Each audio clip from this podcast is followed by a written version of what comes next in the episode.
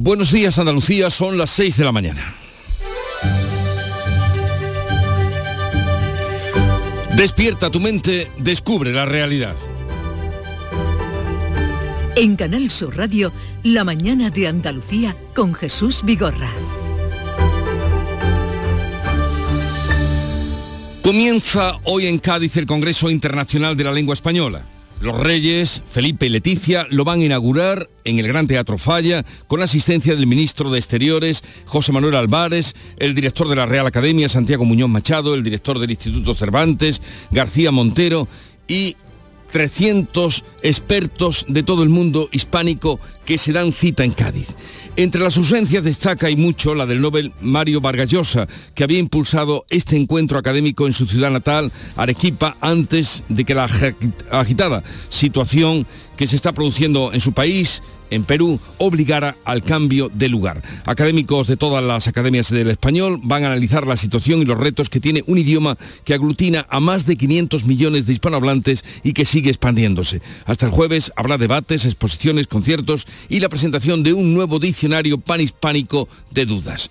Y hoy llega el metro al centro de Málaga que pasará a contar con dos estaciones en el casco histórico, Guadalmedina junto al Corte Inglés y Atarazanas en la Alameda principal. Por otra parte, los letrados de justicia votan hoy en Asamblea el principio del acuerdo alcanzado con el Gobierno y si sale aprobado mañana martes podrían retomar las conversaciones y su trabajo para acabar con la huelga que lleva ya más de dos meses y que mantiene paralizados los juzgados. A partir de hoy, y esto le interesa especialmente a los estudiantes, estos podrán solicitar las becas para el próximo curso tienen el plazo hasta el día 17 de mayo. Durante agosto o septiembre sabrán si cumplen las condiciones y en caso afirmativo podrán percibir la beca en el último trimestre del año. Y es el quinto día de incendio en Castellón, todavía activado y un incendio sin control con 1.500 personas fuera de sus viviendas. El frente de Teruel sí mejora con 250 vecinos que han podido ya regresar a sus casas. Se han quemado casi 4.000 hectáreas. Se habla de que es el primer incendio de la temporada pero ¿con qué fuerza ha venido? En Canal Sur Radio, la mañana de Andalucía con Jesús Vigorra. Noticias.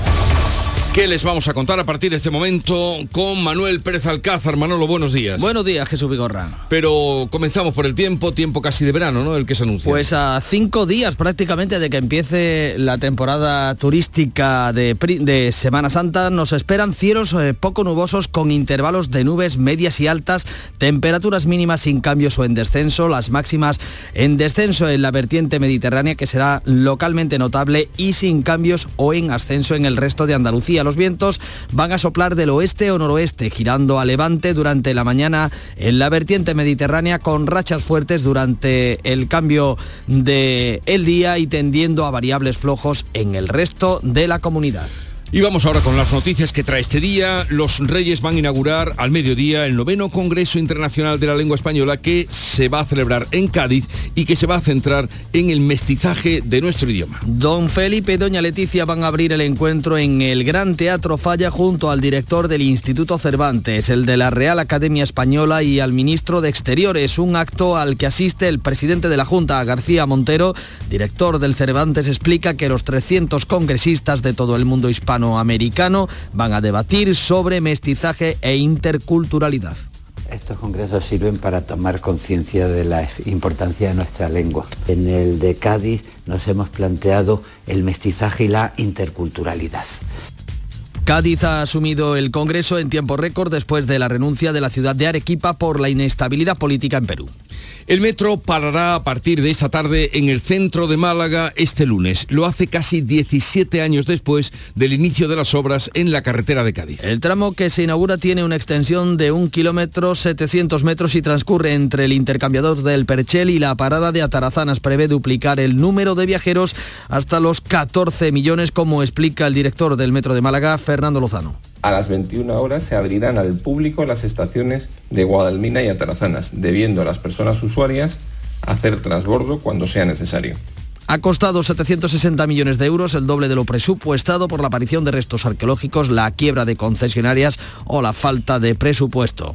Y llega a Andalucía el tren de alta velocidad low cost. El próximo viernes estrena el operador privado Irio con el trayecto Madrid-Sevilla a las 7 menos 5 de la mañana. Operará rutas de alta velocidad entre Madrid, Sevilla y Málaga con parada en Córdoba y precios desde 18 euros. En junio ya se pondrá en marcha la eh, conexión entre Madrid y Sevilla y Málaga a través de Hablo, la compañía low cost de Renfe, que estrena hoy enlace entre Madrid y Alicante. Precisamente entrará en vigor el viernes, día que comienza la campaña turística de Semana Santa que prevé una ocupación y unos ingresos económicos históricos en Andalucía. Eh, la estimación habla de ocupaciones por encima del 75% en Málaga y en torno al 100% en Almería, Cádiz o Huelva. En el interior, las grandes capitales y ciudades patrimoniales también van a rozar el lleno. El consejero de Turismo Arturo Bernal ha dicho en Canal Sur Radio que uno de cada cinco viajes que se están vendiendo en España son con destino a Andalucía.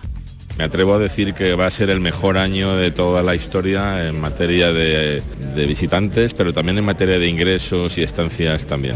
Bernal subraya que se han incrementado un 20% las reservas hoteleras con respecto a 2019, el mejor año turístico hasta la fecha. El Servicio de Información Meteorológica, la EMET, advierte de que esta semana, en esta semana se van a alcanzar temperaturas propias de junio, lo que puede provocar situaciones de riesgo para incendios forestales. Se van a superar los 30 grados en puntos del este y del sur peninsular, también en Canarias. Se esperan cielos poco nubosos y escasas precipitaciones, factor de riesgo para los incendios. El primer gran incendio forestal del año evoluciona de forma desigual.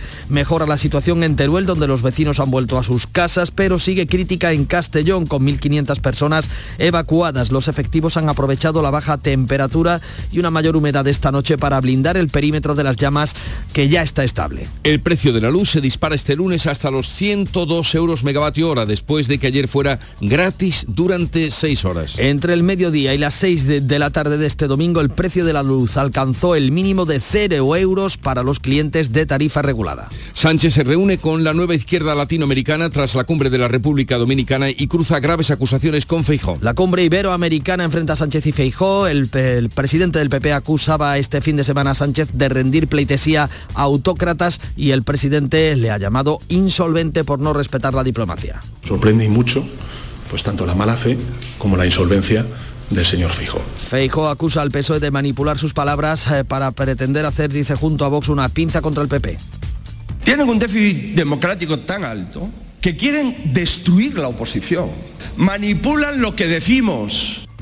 Sánchez ha concluido su visita a República Dominicana con una reunión del Comité de Latinoamérica y Caribe de la Internacional Socialista. El jueves viaja a China en visita oficial para mantener un encuentro con el presidente Xi Jinping. El ministro del Interior, Fernando Grande Marlasca, explica hoy en el Congreso las causas de la dimisión de la directora general de la Guardia Civil, la malagueña María Gámez. Marlasca comparece ante la Comisión de Interior cinco días después de la dimisión de Gámez tras la imputación de su marido en un supuesto caso de corrupción por el presunto desvío de fondos a una empresa de su hermano, fondos procedentes de la Junta de Andalucía. La comparecencia de Marlasca va a estar también marcada por la investigación de la presunta contratación irregular de obras en cuarteles de la Guardia Civil y la implicación de algunos mandos del cuerpo en el caso mediador. Veremos qué dice hoy Grande Marlasca, mientras que los secretarios judiciales votan hoy el acuerdo negociado entre el Comité de Huelga y el Ministerio de Justicia. Las asambleas de los letrados de justicia tienen una propuesta del gobierno para acabar con la huelga que tiene paralizados los juzgados desde hace más de dos meses. Piden subidas de sueldo porque aseguran, tras varias reformas legales, asumen más competencias en su trabajo en detrimento de los jueces. Tras la votación, el día clave será mañana por la reunión con el Ministerio de Justicia. Ya en deporte, la selección española de fútbol prepara el partido de mañana frente a Escocia. Los de Luis de la Fuente quieren confirmar en Edimburgo el buen arranque del nuevo seleccionador que debutó venciendo ante Noruega 3 a 0 en la Rosaleda en partido de clasificación de la Eurocopa 2024. Así viene el día que les vamos a contar, pero sepamos cómo lo reflejan los periódicos, la prensa que ya ha repasado y resumido para ustedes. Jorge González, buenos días, Jorge. ¿Qué tal, Jesús? Muy buenos días. A Vamos ver. a comenzar con la prensa editada en Andalucía, con el diario de Cádiz. Cádiz toma hoy la palabra. Ahora, por supuesto, de ese noveno Congreso Internacional de la Lengua Española. Los Reyes presidirán el acto de inauguración a las 12 del mediodía en el Falla. Fotografía de portada, un montaje para los pregones de Semana Santa de la provincia, de San Fernando, del puerto de Chiclana y por supuesto el de la capital, con imagen de nuestro compañero de Fernando Pérez, que fue el encargado ayer en Cádiz de anunciar la Semana Santa. Málaga hoy, el metro llega hoy al centro tras 14 años de interminables obras. El tiempo transcurrido desde el inicio de los trabajos de las dos líneas en más de 17 años. Ideal de Granada, las obras de ampliación sur del metro arrancarán a principios de verano y también un titular para un suceso. Muere una mujer en un incendio provocado por un cigarro en su casa de Baza. Huelva Información, uno de cada tres niños andaluces sufre riesgo de pobreza extrema. Es un informe de Shape the Children que lleva el mismo titular exactamente en el Día de Córdoba y también en el Diario de Sevilla, también con imagen de portada en este diario lisparense para el pregón de la Semana Santa Sevillana. Y el Ideal de Almería, la tasa provincial de movilidad laboral es la más alta de la última década. En cuanto a la prensa nacional, hoy las portadas de los periódicos de tirada nacional llevan pues dos asuntos destacados en sus portadas. Por una parte, todo lo que tiene que ver con la actualidad política y por otra, el nuevo fútbol. Mm. ABC, encuesta de GAT3, el hundimiento de Podemos deja Sánchez lejos de gobernar. Fotografía para Enrique Casellas, para el pregonero de la Semana Santa de Sevilla, que ofreció un pregón para el recuerdo, según ABC. En el mundo, Feijó en su reunión a puerta cerrada con la Comisión Europea, me preocupa la herencia que deja Sánchez con las pensiones y Piqué reúne a 92.522 personas en el Camp Nou en el espectáculo final de su Kings League. A eso me refería cuando hablaba del nuevo fútbol. La vanguardia, se repite este asunto en la portada de la vanguardia que lleva una fotografía de las gradas del Camp Nou absolutamente llenas hasta la bandera. Y este titular también, PSOE y PP asumen el bloqueo del Poder Judicial hasta pasadas las elecciones. por último, el país, Hacienda entregó al Santander y al BBVA 1.240 millones por las pérdidas de 2020 y la fotografía en el país de portada también para el estadio del Fútbol Club Barcelona completamente abarrotado. El espectáculo de la Kings League se corona en el Camp Nou. Vamos ahora con la prensa internacional que ha preparado y ha visto para ustedes. Bea Almeda, buenos días, Beatriz. Muy buenos días. Alemania se detiene. Así titula el Frankfurter Allgemeine Zeitung. Estamos en huelga por una subida salarial justa, dice el portavoz del Sindicato de Trabajadores eh, Ferroviarios, que avisa de nuevos paros en las vacaciones de Semana Santa. El francés Le Figaro avanza la huelga eh, convocada para mañana, la décima jornada de huelga por la reforma de las pensiones. Eh, con el mismo dispositivo de seguridad, dice que la del pasado jueves. El Le Monde hablan de la inflexibilidad de Manuel Macron, que preocupa incluso a sus propias tropas por su determinación de aguantar a pesar del desafío en la calle. El Reino Unido se ocupa eh, de la votación que tendrá lugar hoy de su polémico proyecto de ley de migraciones. El Times analiza el texto y cree que busca vetar el acceso a los migrantes a cualquier ley interna de derechos humanos para evitar la deportación. Ha habido disturbios esta noche en Israel porque Netanyahu ha despedido a un ministro crítico con su polémica ley que recorta poderes a los jueces. El diario Yedioth Aronot cuenta que em, eh, despedido el ministro de Defensa, las multitudes salen a la calle y Netanyahu estaría considerando ahora paralizar la ley. Termino con el Corriere de la Sera. En menos de 24 horas, más de 2.000 migrantes desembarcan en Lampedusa. El ministro del Interior, Mateo eh, Piantedosi, que es de la Escuela de la Liga de Berlusconi, dice que esto es debido también a que eh, la opinión pública italiana acepta el fenómeno, mientras que otros países son intransigentes eh, de una manera eh, radical. Bien. En toda la prensa también vemos hoy la fotografía de María Kodama, eh, que ha muerto a los 86 años, eh, la que fuera viuda de Borges, y luego me amplías la información, pero aparece eh, en, todos los periódicos españoles también, ella transitó mucho por aquí, por nuestro, por nuestro país. El día, la semana comenzó con Charo Padilla a eso de las 5 de la mañana y el Club de los Primeros. Buenos días. Buenos días, una hora menos por el tema del cambio de hora. ¿A ti no te ha afectado ¿Ya vienes eso? protestando? No, no, yo era un ¿Ya vienes comentario. protestando? Es una información. O sea, cuando ha sonado el despertador a las 3 y yo he sentido que eran las 2, hombre. A- a- Hombre. había que prepararse antes, había que prepararse ayer. Mira, me ha impresionado Juanma, que es de peligro, Granada. A ver, ¿qué? es eh, un hombre que es eh, ciego desde que tenía, de hace- desde hace ya 10 años. Eh, desde pequeño, pequeño trabajó en el campo, luego en la 11, es padre de tres hijos. y tenías que ver que, eh, qué bonito es y qué eh, ilusionante y qué eh, enriquecedor es escuchar a la gente eh, hablar con con esa energía y con esas ganas de vivir, ¿no? Y bueno, yo le preguntaba cómo recordaba a, a sus hijas, porque la última vez que las vio claramente, pues la niña tenía 14, 15 años y tienen 10 años más, ¿no?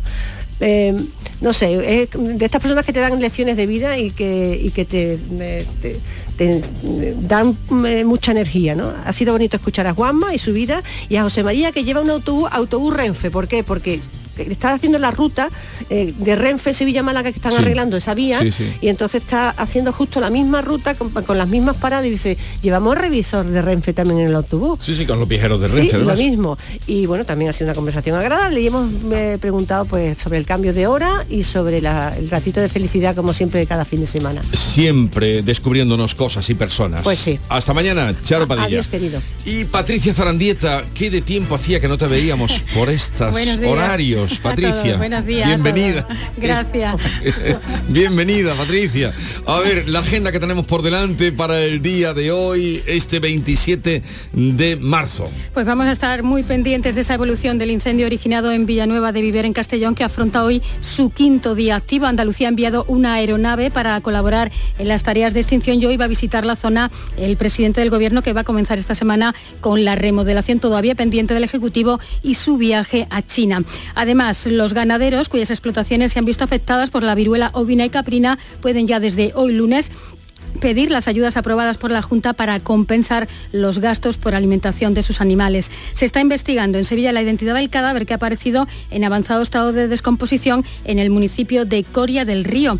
Y el ministro del Interior, Fernando Grande Marlasca, va a comparecer hoy lunes ante la Comisión de Interior del Congreso. Será cinco días después de la dimisión de la directora de la Guardia Civil, María Gámez, y después de los casos cuarteles y mediador que se están investigando judicialmente. Además, pendientes también de los letrados de justicia porque hoy van a votar en Asamblea el principio de acuerdo alcanzado con el Ministerio para acabar con la huelga que tiene paralizados los juzgados en nuestro país y también las obras de ampliación del metro de Málaga y este lunes la Junta va a empezar después de dos décadas las obras para el nuevo acceso de la Alpujarra de Granada. Estaremos atentos a toda esa agenda que nos acabas de dar y sobre todo esa huelga invisible que así la llamamos, que lleva ya más de dos semanas, a ver si eh, finaliza la de los secretarios judiciales letrados de la justicia ahora. Pongamos un poco de música a esta hora de la mañana.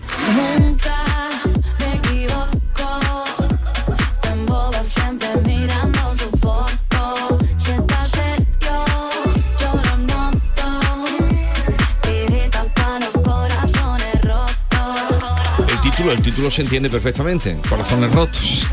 Lola Índigo y Luis Fonsi hacen esta canción que suena esta semana como número uno en Canal Fiesta Radio, emisora hermana Canal Fiesta Radio. Sigue ahora la información en Canal Sur Radio con Manuel Pérez Alcázar.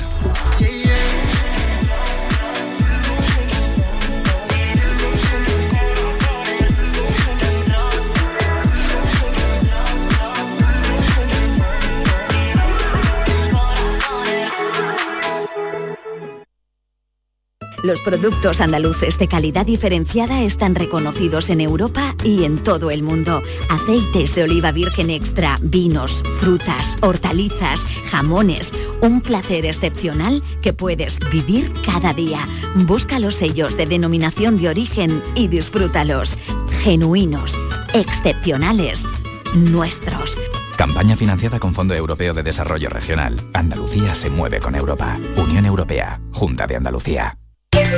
Más que chollos en Rapimueble. Aprovechate. Apilable de salón, ahora 159 euros. Cheslom, solo 399 euros. Cientos de ofertas con todas las ventajas del número uno. Rapimueble. Más de 200 tiendas en toda España y en rapimueble.com. La mañana de Andalucía en Canal Sur Radio con Manuel Pérez Alcázar. 6 de la mañana, 19 minutos. Cádiz se va a convertir a partir de este mediodía en la capital de la lengua española como sede del noveno Congreso Internacional de la Lengua. Durante cuatro días va a reunir a 300 congresistas de todo el mundo hispánico para debatir sobre mestizaje e interculturalidad en una jornada que van a abrir este mediodía, como decimos, a las 12, los reyes don Felipe y doña Leticia, una jornada a la que también asistirá el presidente de la Junta, Teresa Iribarren. Los Reyes abrirán el encuentro en el Gran Teatro Falla junto al director del Instituto Cervantes, Luis García Montero, el director de la Real Academia Española, Santiago Muñoz, y el ministro de Asuntos Exteriores, José Manuel Álvarez. Habrá visita a dos exposiciones sobre libros y autores del Virreinato de Perú y participarán de una sesión sobre el español y el reto de la inteligencia artificial. Riqueza idiomática que se difundirá también a través de las numerosas actividades organizadas en la calle, como la Ruta de la Palabra que guía el historiador Juan Antonio Vila. Tenemos un vocabulario muy propio y que además los conquistadores fueron en gran parte andaluces, no, no fueron los nobles castellanos. Ese enriquecimiento además lo traemos de vuelta cuando, cuando volvemos de- del contacto con, con otras culturas. Algunas de las claves que marcan el inicio del encuentro son la presencia del economista Ramón Tamames tras la intervención en la reciente moción de censura, la ausencia del premio Nobel Mario Vargas Llosa, después de haber sido el impulsor de este congreso en Arequipa, uno de los principales, o el cambio de tilde en la palabra solo. En el programa, charlas literarias compartirán espacio con la música con Jorge Dressler o los talleres de cajón flamenco y de rap. en una jornada en la que decimos se va a debatir de interculturalidad y mestizaje, que se plasma en giros y en palabras de un idioma que, como los cantes, es y ha sido de ida y vuelta. Tomate, por ejemplo, eso viene de nuestro idioma náhuatl de Mesoamérica, que significa fruto gordo de agua con ombligo. Eh, pana, por ejemplo, que es mi amigo, mi, mi- mi- mi- pana, se utiliza mucho y yo, en Venezuela se utiliza todo el tiempo. Jornada muy destacada, por lo tanto, en Cádiz, que retoma así el testigo que ha dejado vacante la ciudad peruana de Arequipa en tiempo récord se va a poner en marcha este Congreso de la Lengua en Cádiz. También jornada importante en Málaga, a donde el metro va a llegar al centro de la capital esta misma tarde. Lo hace casi 17 años después del inicio de las obras en la carretera de Cádiz. Patricia. De momento ha costado 760 millones de euros, justo el doble de lo que se presupuestó. Este domingo se ha ensayado con los usuarios los transbordos que serán definitivos a partir de esta semana. A la inauguración oficial esta tarde va a asistir el presidente de la Junta. El tramo que se inaugura tiene una extensión de 1,7 kilómetros y transcurre entre el intercambiador del Perchel y la parada de Atarazanas. Ha tenido una inversión de 160 millones de euros. La puesta en servicio de ese tramo prevé duplicar el número de viajeros. Se estima que usen anualmente el suburbano 14 millones de pasajeros. Las frecuencias de paso de las unidades de metro irán desde los 7 minutos a los 12 en función de la hora y el tipo de día. Una obra que no ha estado exenta de polémica por esos sobrecostes económicos tras la aparición de importantes restos arqueológicos, la quiebra de empresas concesionarias y la falta de presupuesto para afrontar los pagos, algo que paralizó la construcción durante largos periodos. Además, la estación de Atarazanas durante la Semana Santa y también presumiblemente en otros momentos de gran concentración de ciudadanos puede sufrir restricciones de domingo de Ramos a Viernes Santo. No podrá utilizarse para llegar al centro. Habrá que apearse en la estación anterior, una medida adoptada por seguridad para evitar aglomeraciones. Esta estación solo estará activa para dar servicio a los viajeros que salgan del centro.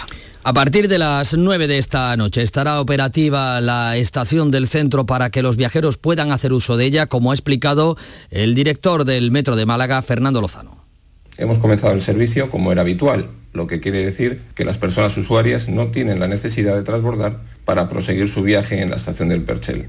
Sin embargo, hoy, tras la inauguración de la extensión de las líneas 1 y 2, prevista esta tarde, a las 21 horas se abrirán al público las estaciones de Guadalmina y Atarazanas, debiendo a las personas usuarias hacer transbordo cuando sea necesario.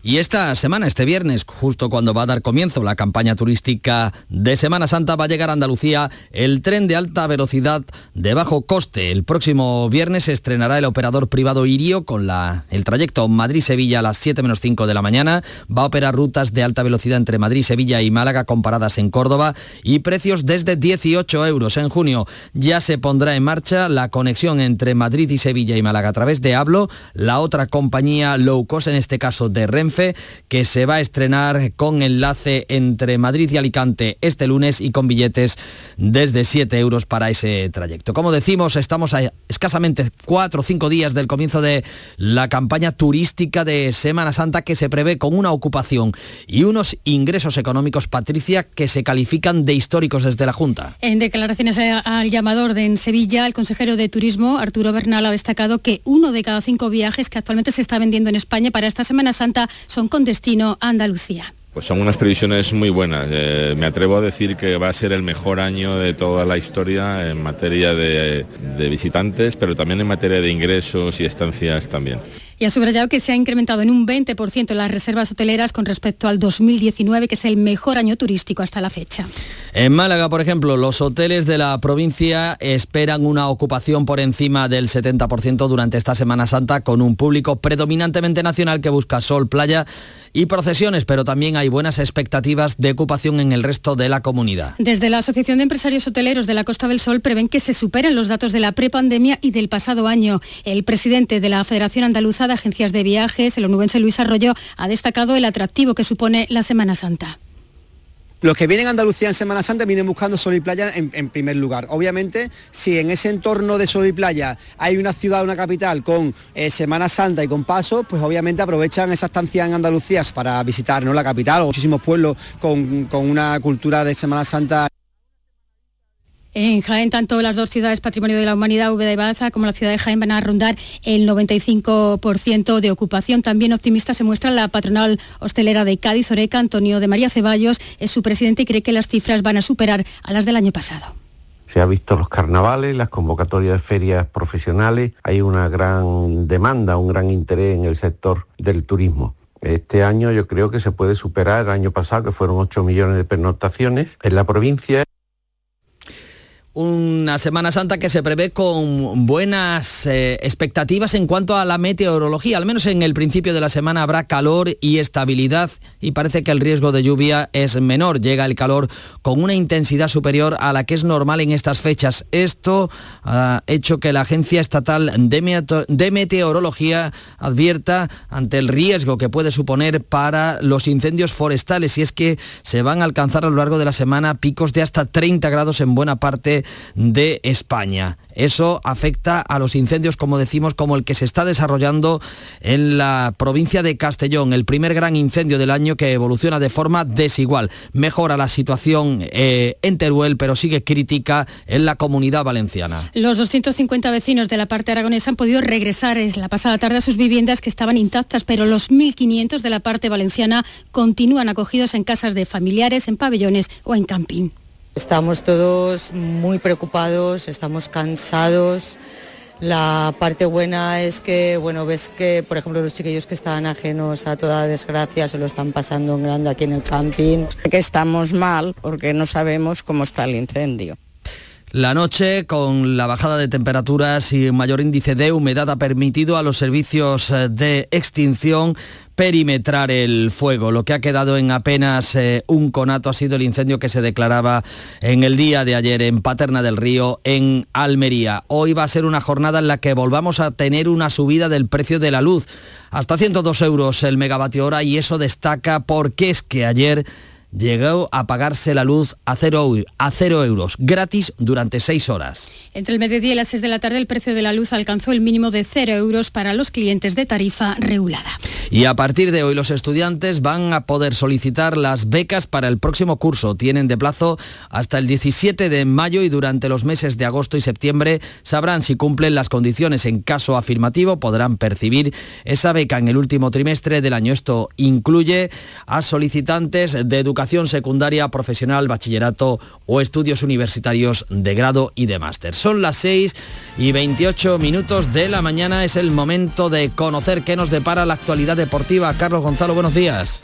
Hola, ¿qué tal? Tras su victoria el sábado ante Noruega por 3 a 0, la selección española de fútbol ya se encuentra en Glasgow, donde mañana martes se va a medir a la selección de Escocia. El equipo escocés se imponía en su primer partido de clasificación a Chipre por 3 a 0. Los internacionales españoles se ejercitarán esta tarde en el escenario del partido. En segunda división, el Granada se imponía por 1 a 0 con mucho sufrimiento al Real Oviedo. El gol al filo del minuto 90 conseguido por Ricard dejó los tres puntos en el nuevo Los Cármenes. Este resultado permite que el conjunto que dirige Paco López permanezca una semana más segundo en la clasificación. El Málaga juega hoy a las 9 en la Rosaleda ante el Club Deportivo Leganés. Evoluciona de manera favorable el jugador del Córdoba Club de Fútbol Draguisa Gudel, hermano del sevillista Nemanja Gudel, que el sábado sufrió una parada cardíaca en el transcurso del encuentro entre el Córdoba y el Racing de Ferrol. En baloncesto, victoria de Unicaja Málaga 66 a 79 ante el Betis Baloncesto y en el Mundial de Motociclismo, gran actuación de los pilotos andaluces David Muñoz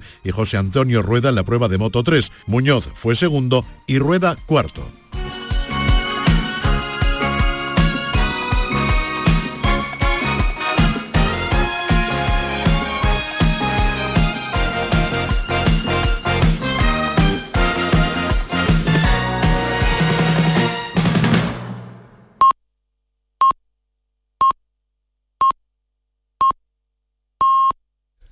Andalucía son las seis y media de la mañana. La mañana de Andalucía con Jesús Vigorra.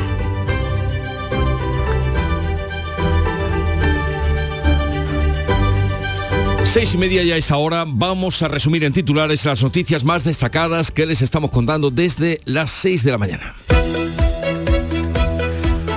Lo hacemos con Patricia Zarandieta y les contamos que hoy comienza en Cádiz el noveno Congreso Internacional de la Lengua Española. Va a reunir a 300 congresistas de todo el mundo hispánico durante cuatro días para debatir sobre mestizaje e interculturalidad en una jornada que van a abrir los Reyes y a la que asiste el presidente de la Junta. Por fin el metro llega al centro de Málaga esta tarde. Se inaugura un tramo de 1,7 kilómetros entre el intercambiador del Perchel y la parada de Atarazanas. Su puesta en servicio prevé duplicar el número de viajeros. Se estima que lo usan anualmente 14 millones de pasajeros. Las previsiones turísticas para Semana Santa son de récord. Se prevé una ocupación y unos ingresos económicos históricos. Uno de cada cinco viajes que se está vendiendo en España para esta Semana Santa son con destino a Andalucía. El ministro del Interior comparece hoy ante el Congreso para transmitir y hablar de la dimisión de la directora de la Guardia Civil. La comparecencia de Fernando Grande Marlasca evita la pretensión del PP de abrir una comisión de investigación sobre el llamado caso mediador. Los secretarios judiciales votan hoy el acuerdo negociado entre el Comité de Huelga y el Ministerio de Justicia. Y será mañana martes cuando el Comité de Huelga y el Ministerio de Justicia se reúnan a las 11 de la mañana. Hasta el momento, 360.000 juicios han sido suspendidos. Prepárense porque esta semana tendremos temperaturas más propias del verano entre 10 y 15 grados superiores al promedio normal. Se van a superar los 30 grados en muchos puntos del este y sur peninsular. En Castellón el incendio ya ha quemado 4.000 hectáreas con un perímetro de 40 kilómetros. Y algo más sobre el tiempo que nos espera.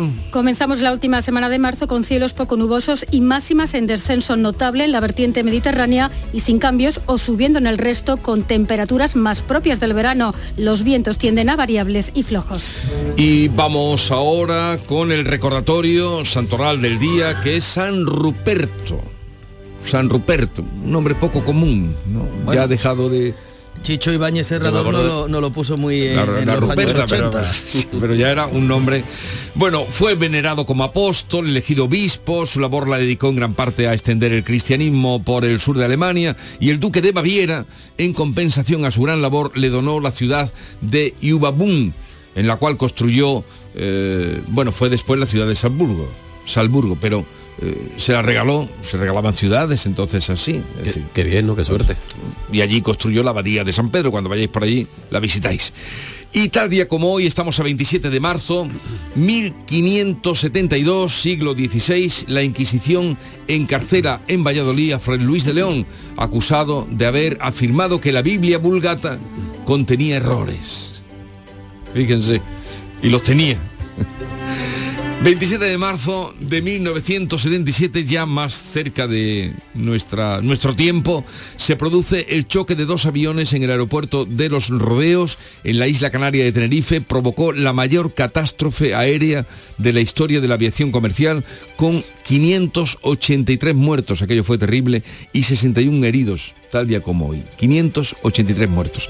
Y ya que citábamos a Fray Luis de León, que lo enchironaron hoy, tal como hoy, una cita de él que dice así, estar en paz con uno mismo es el medio más seguro de comenzar a estar con los demás. estar en paz con uno mismo es el medio más seguro de comenzar a estar con los demás. Una frase que además traemos en el Día Mundial del Teatro que es hoy. Jorge, segunda entrega de la prensa nacional. Vamos a ello, vamos a comenzar ese segundo repaso con las portadas de los periódicos de tira nacional que llevan dos asuntos principalmente, eh, la actualidad política variada con encuesta incluida y también la nueva liga de fútbol. ABC, encuesta de GAT3 para este diario, con este titular, el hundimiento de Podemos deja a Sánchez lejos de gobernar. El PP ganaría las elecciones generales de forma clara, con mayoría absoluta, apoyado por Vox y el socialista es el preferido como presidente. Fotografía en ABC para Enrique Casellas, para el pregonero de la Semana Santa Sevillana. En el mundo, Feijó en su reunión a puerta cerrada con la Comisión Europea. Me preocupa la herencia que deja Sánchez con las pensiones, dice Feijó. El PSOE cree que Podemos va, ya ve ganador a Feijó y trabaja para un futuro con Montero. Y Piqué reúne a 92.522 personas en el Camp Nou en el espectáculo de la final de su Kings League.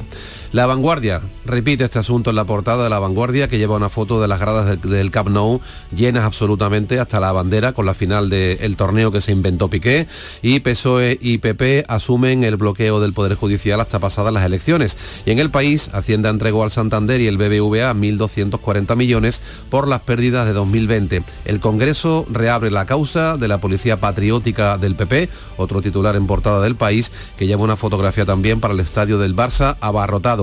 El espectáculo de la Kings League se corona en el Camp Nou. En cuanto a la prensa editada en Andalucía, Málaga hoy. El metro llega hoy al centro tras 14 años de interminables obras. El tiempo transcurrido desde el inicio de los trabajos de las dos líneas es de más de 17 años. Ideal de Granada, las obras de la ampliación sur del metro arrancarán a principios de verano y también eh, muere una mujer en un incendio provocado por un cigarro en su casa en Baza. Diario de Sevilla, uno de cada tres niños andaluces sufre riesgo de pobreza extrema. La pandemia acentúa la desigualdad en la comunidad andaluza que crece cinco puntos en un año. Son datos de un informe de Save the Children que llevan con el mismo titular también a su portada el Día de Córdoba y el Huelva Información. Y terminamos con Diario de Cádiz, como no podía ser de otra forma, Cádiz toma hoy la palabra el Congreso Internacional de la Lengua Española. Los Reyes presidirán el acto de inauguración a mediodía en el Falla, con fotografía para los pregones de la Semana Santa de la provincia, eh, un montaje fotográfico con fotos pequeñas del pregonero de San Fernando, del puerto y de Chiclana y una mayor tamaño para el pregón de Cádiz de la capital que protagonizó este domingo en el falla nuestro compañero Fernando Pérez. Y le salió bordado, ¿no? Bueno, ahora vamos a escucharlo, no sé si Manolo habrá puesto ya un- algún sonido de... Al, al- al borde de las 7 lo vamos a escuchar. Muy bonito. Eh, Vamos ahora con la prensa internacional. En este programa estamos atentos a todo. Ve Almeda, a ver, dos temas ocupan la prensa alemana, una huelga general y un referéndum fallido. Lo leemos en el Frankfurter Allgemeine Zeitung. ¿Está permitida una huelga tan grande? Se pregunta. No ha habido una con un impacto tan amplio en Alemania durante mucho tiempo. En el Süddeutsche, estamos muy mal pagados, dicen los trabajadores. Los sindicatos exigen al menos 500 euros más al mes y los empresarios lo rechazan. El otro tema lo leemos en el Berliner Zeitung. Fracasa en Berlín un, un referéndum vinculante que quería introducir cambios legales para que la capital alemana fuera neutral desde un punto de vista climático en 2030. Bueno, pues no se ha alcanzado el quórum requerido de 600.000 votos. Y noche muy movida en Israel. Sí, porque Netanyahu ha defenestrado a su ministro de Defensa, muy crítico con la ley de, Netanyahu, que busca restar poder a los jueces y concentrarlo en el gobierno. Dice el diario Haaretz de Tel Aviv, Israel en el caos, fuertes enfrentamientos entre la policía y los manifestantes. La Casa Blanca, estamos preocupados por los acontecimientos en Israel y pedimos que se alcance un compromiso con urgencia. De hecho, este es el tema de apertura del Washington Post. Netanyahu despide al ministro de Defensa que pidió detener la reforma judicial. Minutos después, los manifestantes comenzaron a llenar las calles de todo el país, izando banderas israelíes y gritando democracia. Y otro tema muy destacado en el Post, el tornado de Mississippi que, caus- que causó el viernes 25 muertes, una inmensa devastación Todo se ha perdido, se lamenta un residente. El eh, tornado tocó tierra durante una hora con vientos de 170 kilómetros. Hay que ver el Mississippi cuando no es el río que se desborda, Sí. eh, son los tornados y luego es la capacidad para recuperarse y levantarse. Bueno, ¿alguna novedad de Trump? ¿Lo imputan por silenciar supuestamente a una actriz porno? ¿Sí o no? Pues el Washington Post dice que el gran jurado se reúne nuevamente hoy lunes y que la investigación la dirige el fiscal del distrito de Manhattan, Alvin Bragg, a quien Trump ha llamado este fin de semana psicópata degenerado. Buena manera de, empezar.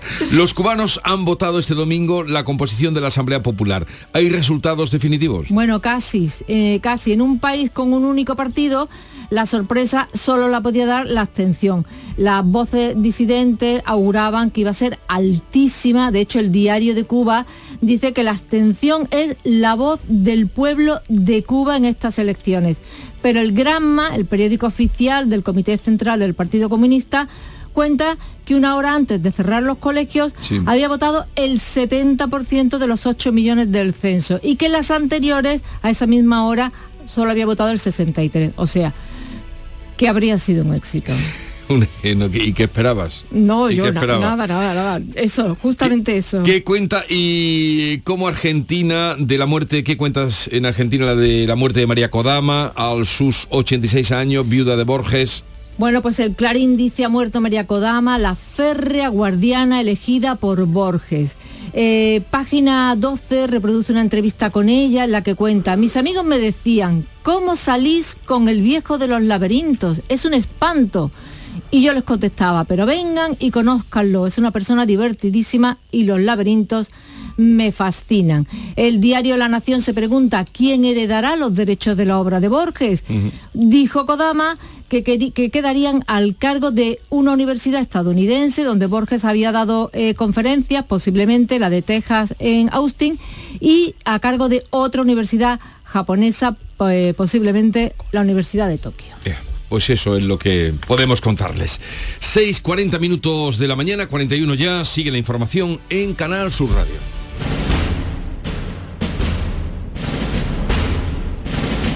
No hay nada más grande que disfrutar de la pasión, del arte, de la gente, de pasear por la playa o emocionarse con una saeta. Esta Semana Santa, date una alegría. Ven Andalucía. Semana Santa en Andalucía. No hay nada más grande. Campaña financiada con fondos FEDER, Junta de Andalucía. La mañana de Andalucía en Canal Sur Radio con Manuel Pérez Alcázar. 6.41 minutos de la mañana entramos en materia política porque se acaba de cerrar en eh, República Dominicana, en Santo Domingo, la cumbre iberoamericana eh, en la que ha participado el presidente del gobierno y el rey Felipe VI. Una cumbre que ha servido para enturbiar la política nacional y es que el presidente del Partido Popular, eh, Núñez Feijó, acusaba este fin de semana a Pedro Sánchez de rendir pleitesía a autócratas y el presidente le ha llamado insolvente, dice, por no respetar la diplomacia. Y sorprende que esas lagunas de desconocimiento que tenga no las haya podido rellenar, bueno, pues formando equipos que le asesoren sobre la historia y cómo se desarrollan las cumbres iberoamericanas.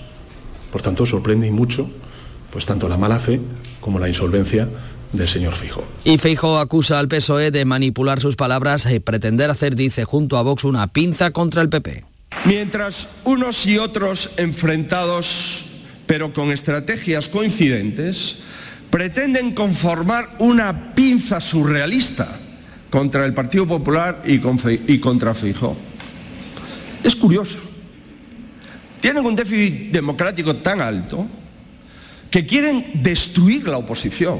Manipulan lo que decimos. Sánchez ha concluido su visita a República Dominicana para participar en la cumbre con una reunión del Comité de Latinoamérica y el Caribe de la Internacional Socialista. Como líder de esta organización, Sánchez ha abogado por una internacional con peso global, ha dicho, y basada en políticas progresistas. La agenda internacional del presidente viene cargada esta semana porque el jueves viaja a China invitado por el presidente Xi Jinping cuando se cumplen 50 años del inicio de las relaciones diplomáticas entre ambos países. Patricia. Sánchez va a mantener también reuniones con el primer ministro y el presidente de la Asamblea Nacional. Trasladará la posición de la Unión Europea sobre la invasión de Rusia en Ucrania después de que Xi Jinping presentara la pasada semana su propuesta de paz a Putin en Moscú. En la visita oficial, el presidente del gobierno se va a reunir con empresas españolas con intereses en China, el primer destino de las exportaciones españolas en la región, en la que comercian más de 15.000 compañías españolas. El ministro del Interior, Fernando Grande Marlasca, comparece este lunes ante la Comisión de Interior del Congreso. Lo hace cinco días después de la dimisión de la directora de la Guardia Civil, la malagueña María Gámez, por la imputación de su marido en un supuesto caso de corrupción y desvío de fondos por parte de la Junta de Andalucía en la etapa socialista a una empresa de su hermano, del cuñado de Gámez. Además, Marlasca llega a esta comparecencia después de del caso Cuarteles, que salpica a mandos de la Guardia Civil y del caso mediador que se investigan judicialmente. También en relación a los tribunales, los secretarios judiciales votan hoy el acuerdo negociado entre el Comité de Huelga y el Ministerio de Justicia. Las asambleas de los letrados de justicia tienen una propuesta del Ministerio para acabar con la huelga que tiene paralizados los juzgados desde hace más de dos meses. Piden subidas de sueldo porque aseguran, tras varias reformas legales, que asumen más competencias en su trabajo en detrimento de los jueces. Tras esa votación hoy, el día clave será mañana martes, el Comité de Huelga y el Ministerio de Justicia se van a reunir a las 11 de la mañana. Hasta el momento, 360.000 juicios han sido suspendidos, más de 400.000 demandas están paradas sin llegar a los juzgados y más de mil millones de euros están parados también en las cuentas de consignación de los juzgados. Juzgados y tema judicial que viene revuelto esta semana. Una semana que va a ser clave en el Consejo General del Poder Judicial porque mañana se reúne nuevamente el bloque progresista, los vocales que van a decidir sobre, sobre su posible dimisión en bloque para forzar la renovación de este órgano. Llevarán una posición clara al pleno del jueves, Beatriz Galeano. No tenemos este sonido de Beatriz Galeano, lo recuperamos. Sí, Beatriz, cuéntanos cómo va a ir la reunión de mañana del Poder Judicial. El Consejo General del Poder Judicial afronta una semana plagada de reuniones destinadas a aclarar si finalmente los ocho vocales del sector progresista dimiten al unísono para forzar la renovación del órgano de gobierno de los jueces. Caducado desde diciembre de 2018, este paso, sin embargo, suscita dudas jurídicas sobre las consecuencias que puede provocar la renovación.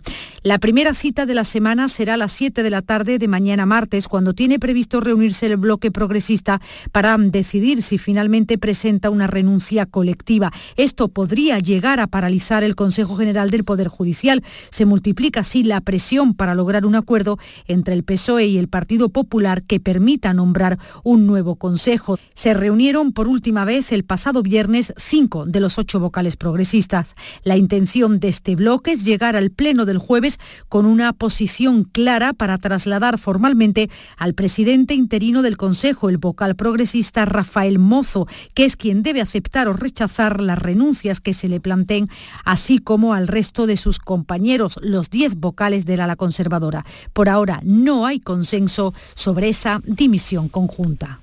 Pulso y bloqueo que mantienen el Partido Popular y el PSOE no consiguen llegar a un acuerdo para la renovación del Poder Judicial. El PP ganaría las elecciones generales con un 32,4% y hasta, hasta 143 escaños sumaría mayoría absoluta con Vox por el hundimiento de Unidas Podemos que deja a Pedro Sánchez sin opciones de alcanzar una mayoría para gobernar según el último barómetro de GAT3 para ABC y eso que el PSOE se mantiene en la intención de voto es el desplome de Unidas Podemos lo que impediría a Sánchez renovar su gobierno según esta última encuesta. Un Pedro Sánchez que ha dicho que antes del 4 de abril se va a conocer el relevo de las ministras de Sanidad y de Industria. Ambas van a ser candidatas del PSOE en Las Palmas de Gran Canaria y en Madrid en las próximas municipales. La que dejará el gobierno andaluz mañana será la consejera de fomento Marifran Carazo, eh, un relevo que se va a producir en el último Consejo de Gobierno en el, que en el que va a participar Carazo y que se va a celebrar este martes, como decimos, en Sierra Nevada. En la página de sucesos se investiga la identidad del cadáver que ha aparecido en avanzado estado de descomposición en el municipio sevillano de Coria del Río. Se encontraba en un canal entre los juncos del río a la altura de la calle Caridad del barrio conocido como Grupo Obrero. Además, eh, el menor de 17 años acusado de haber matado de un tiro a su padrastro en la localidad malagueña de Estepona ha pasado a disposición judicial y previsiblemente va a ingresar en un centro de menores. Del exterior, Ucrania ha pedido una reunión urgente del Consejo de Seguridad de Naciones Unidas después de que Putin haya anunciado que va a desplegar armas nucleares en Bielorrusia. Escuchamos a Putin. No hay nada inusual en esto. Estados Unidos lleva décadas colocando sus armas nucleares tácticas en los países de la OTAN. Haremos lo mismo. Diez aviones están listos para usar este tipo de armas.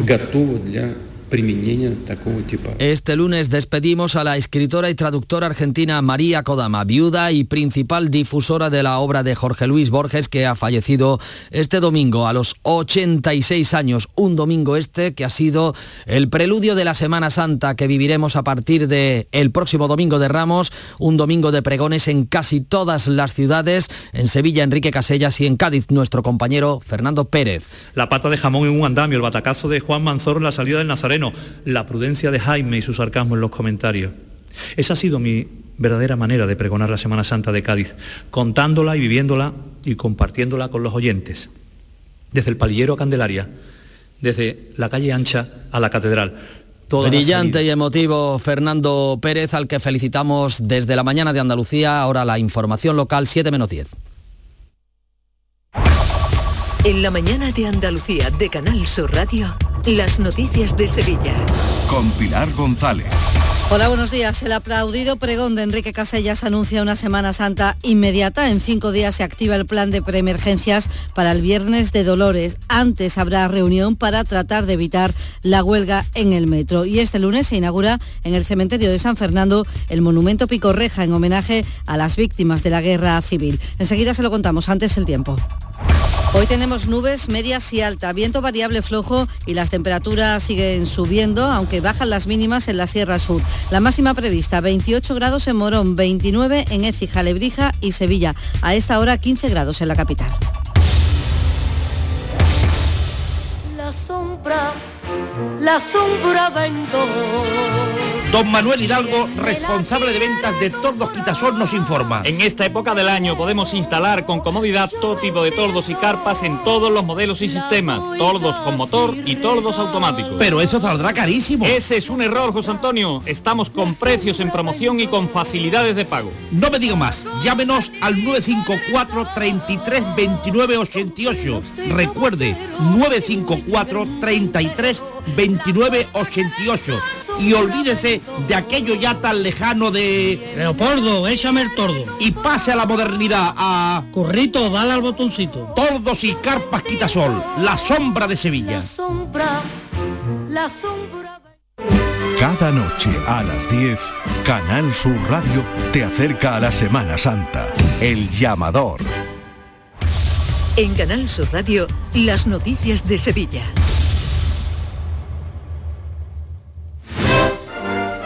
Enrique Casellas pronunciaba este domingo en el Teatro Maestranza uno de los pregones más emotivos de las últimas ediciones, un pregón cargado de alusiones a estampas de la Semana Santa Sevillana que comenzaba con la marcha compuesta por Manolo Marbizón entre la noche y el día. Uno de los momentos más emotivos fue precisamente esa alusión a su hermandad de los gitanos. La muchedumbre, el respeto, la enorme chiquillería que abarrota la mañana de infantiles anarquía, los que vienen a llorarle, toda la gitanería, todos los callos reales y todo el que en Dios confía vistiendo túnica blanca entre la noche y el día. También hablaba a la Macarena. Sevilla en los sudores de los costales, en el vaivén medido de sus varales. Sevilla es más Sevilla, donde ella vaya, pues levanta moríos como murallas. Sevilla, tu futuro, tu remembranza, pasan por los caminos de la esperanza. Dictaron tu sentencia y no hay razones que te ofrezcan enmiendas ni alegaciones. Cumples condena, pues te apresó en sus ojos la Macarena. Con esta emotividad y con una gran capacidad de comunicación, Casellas despedía su pregón de esta manera marchas y el himno de España, la oración, lo laudatorio, los oles que no se aguantan. Llega la Semana Santa y ante tanta vida incierta, a ti te sobran razones. Dios habita en tus rincones y está llamando a tu puerta. Sal a la calle, despierta, sal y que el mundo lo vea. Y déjale el alma abierta, Sevilla, bendita sea. El pregón era muy aplaudido. Eh, los, las personas que estaban en el teatro de la maestranza pues estaban pues de pie aplaudiendo este pregón. Un pregón que para el alcalde de Sevilla, Antonio Muñoz, dice que merece matrícula de honor. A mí particularmente me ha gustado bastante el, itinerario geográfico que ha realizado por los distintos barrios, por las calles, por rincones de Sevilla, vinculándolo a algunos episodios de la pasión y muerte de Jesucristo. Y bueno, y ha habido momentos estelares, ¿no? Donde el público se ha puesto de pie y yo creo que la ovación final resume perfectamente la matrícula de honor que Sevilla le puede dar perfectamente a Enrique después de este pregón. Durante la presentación del pregón, el delegado de Gobernación del Ayuntamiento, Juan Carlos Cabrera, se ha referido a los cambios de horarios en Semana Santa. Pide tiempo y, que, y cree que serán beneficiosos. Tenemos que mirar hacia adelante y a veces estos cambios necesitan de tiempo para ser asumidos. Llegado a este punto, quisiera hacer público mi agradecimiento al Consejo de Cofradías, porque ha sabido engrasar los tan complejos engranajes de nuestra Semana Santa, aportando una serie de mejoras que estoy convencido darán sus buenos frutos. Todo el dispositivo de seguridad para la Semana Santa que organiza el CECOP está prácticamente ultimado. Se activa el viernes de Dolores, el próximo viernes. El director del Centro de Coordinación Operativa del Ayuntamiento, Diego Ramos, ha asegurado aquí en Canal Sur Radio que ya se han revisado y eliminado todos los obstáculos detectados en las calles para evitar incidentes.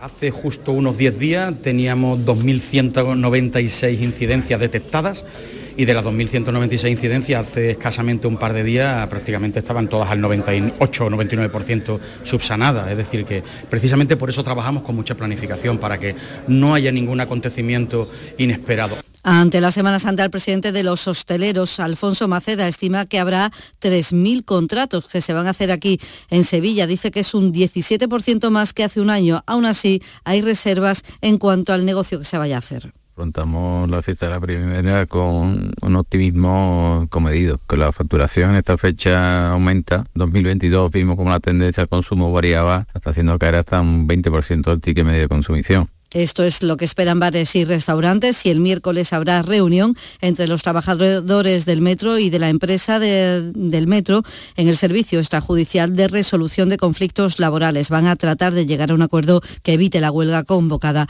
para la Semana Santa y la feria. Son las 6 de la mañana y 56 minutos. Sin sorpresas, sin complicaciones y por supuesto, sin IVA. Así son los cinco días sin IVA de Mercamueble que vuelven con precios increíbles en salones, dormitorios, juveniles, sofás, colchones y todo lo que quieras para equipar tu casa menos el IVA. Del 22 al 27 de marzo, ven a los cinco días sin IVA. Solo en Mercamueble.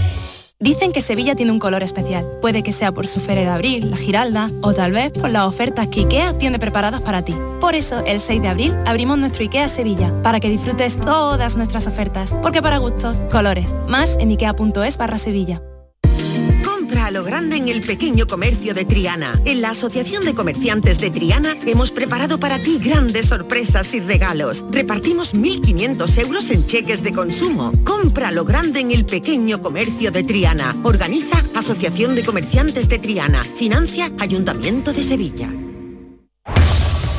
Las noticias de Sevilla.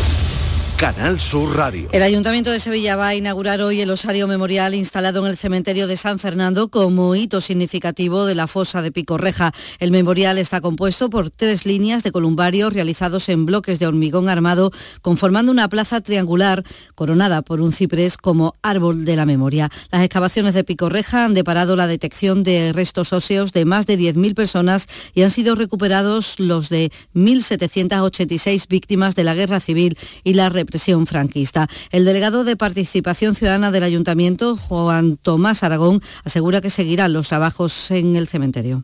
Ha sido un gran y riguroso trabajo realizado durante estos últimos tres años y que seguiremos progresivamente realizando. La siguiente será sin duda la fosa de Monumento, también en el cementerio de San Fernando, en el marco de nuestro compromiso con la memoria histórica y las entidades memorialistas y familiares, al objeto de que las personas represaliadas tengan un entierro digno. Ha aparecido el cadáver de un hombre en estado de descomposición entre juncos en un canal de Coria del Río, junto a la barriada conocida como Grupo Obrero de España. La policía y los bomberos han intervenido, se desconoce la identidad y el cadáver ha sido trasladado al Instituto Anatómico Forense para practicarle la autopsia. Y les contamos también que la audiencia de Sevilla juzga a partir de hoy a un hombre por matar a su madre de 72 años asfixiándola con un cinturón en la vivienda en la que ambos convivían en el barrio de Palmete de la capital. La Fiscalía pide seis años de cárcel por homicidio. Hoy se elige al jurado popular. La víctima mantenía a su hijo encerrado en su dormitorio bajo candado. Quitó ese candado y se inició la discusión. El hombre, tras matarla, llamó a la policía. Según la fiscalía, el acusado era el único de la familia que convivía con la madre. Una hermana se quitó la vida, el padre y otra hermana se marcharon, dice el escrito de la fiscalía, por la pos imposible convivencia con la víctima. Deportes, Carlos Gonzalo, buenos días. Hola, ¿qué tal? Tras el fin de semana de asueto, los clubes sevillanos de primera división en fútbol vuelven a la actividad hoy, todavía sin sus internacionales, debido a que hasta el miércoles hay partidos de clasificación para el próximo Europeo de Naciones. En baloncesto, nueva derrota del Betis en básquet, perdió 66 a 79 ante Unicaja de Málaga. Pese a la derrota, el equipo bético puso en apuros durante el partido al cuadro que dirige Ivonne Navarro. Con este resultado, el Betis sigue de lleno en puesto de descenso directo a la Liga LEP. Y desde hoy se pueden reservar, hacer reservas para las visitas guiadas y gratuitas del Alcázar, que incorpora por primera vez un recorrido por las cubiertas del Palacio Gótico. A esta hora tenemos 11 grados en Marchena, 13 en Utrera, 15 grados en Sevilla.